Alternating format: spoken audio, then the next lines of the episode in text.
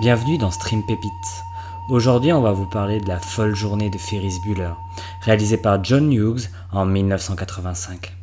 C'est une Ferrari 1961 250 GT Californie. Ils en ont même pas fabriqué 100 de ce modèle. Mon père a passé trois ans à la remettre en état. C'est sa folie, c'est sa passion. C'est de sa faute, il n'avait qu'à fermer son garage. John Hughes ici va nous parler de Ferris Bueller, un jeune cool qui va essayer de sécher les cours avec son meilleur ami et sa copine pour aller faire la fête à Chicago. Et pour ça, il va réussir à faire croire à son proviseur et à sa sœur et à ses parents qu'il est complètement mourant. On va donc voir vraiment des corrélations avec l'ancien cinéma de, de, John Hughes, que ce soit ses deux derniers films juste avant celui-ci qui est Breakfast Club ou Créature de rêve, où il continue toujours à effectuer des films sur le teen movie. Si vous aimez Stranger Things et les années 80, il faut voir ce film. C'est clairement au panthéon des meilleurs films représentant les années 80. On a une cartographie complète de la jeunesse des années 80, on a le style des années 80, on a l'humour des années 80, on a toutes les références qu'on pourrait avoir aux années 80. C'est vraiment incroyable. Si vous avez vécu à cette période-là, vous allez avoir l'impression de prendre une machine à remonter le temps et de revenir à votre enfance. Sincèrement, l'insouciance, il y a quelque chose d'assez touchant dans la manière où John Hughes nous, nous amène dans cette époque qui chérit tant.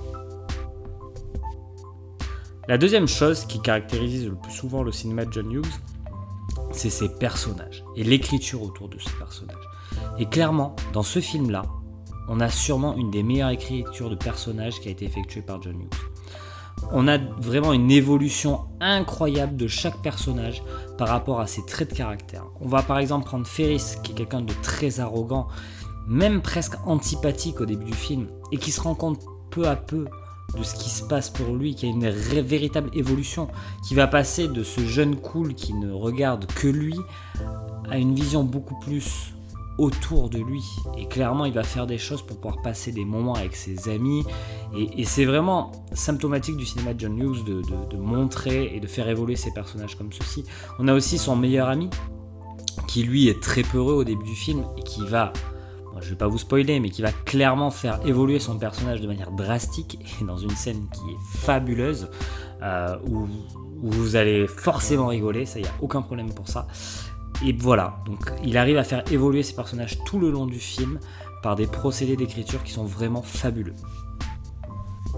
Et je vous rabâche là depuis 3 euh, minutes euh, pourquoi il faut voir ce film. Mais il faut voir ce film parce que c'est peut-être le film somme de, John Hughes. C'est celui qui représente le plus qu'il a voulu amener au cinéma.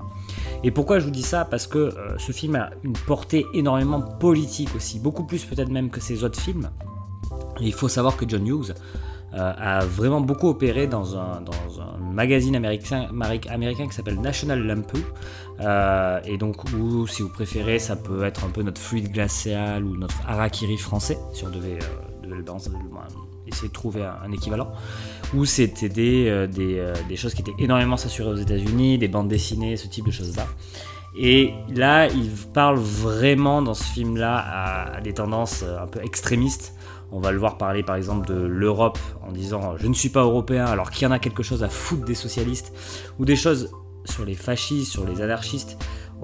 On, est sur vraiment une vision politique du cinéma de John Hughes. Et à côté de ça, il va amener tout ce qu'il a toujours amené dans ses films. John Hughes, il va amener euh, toutes ses pattes. Donc si vous voulez découvrir son cinéma, là vous avez un condensé de tout ce qu'il a fait pendant quasiment toute sa carrière. Euh, en sachant que John Hughes a aussi été un grand scénariste de cinéma, il a fait beaucoup de choses dans ce style-là. Donc moi je vous conseille vraiment ce film, vous allez pouvoir le découvrir sur la plateforme Netflix. Et, euh, je suis sûr que vous allez vous régaler. Ce film que vous pouvez regarder en famille, tout le monde va se régaler. Très bonne journée à vous et à bientôt.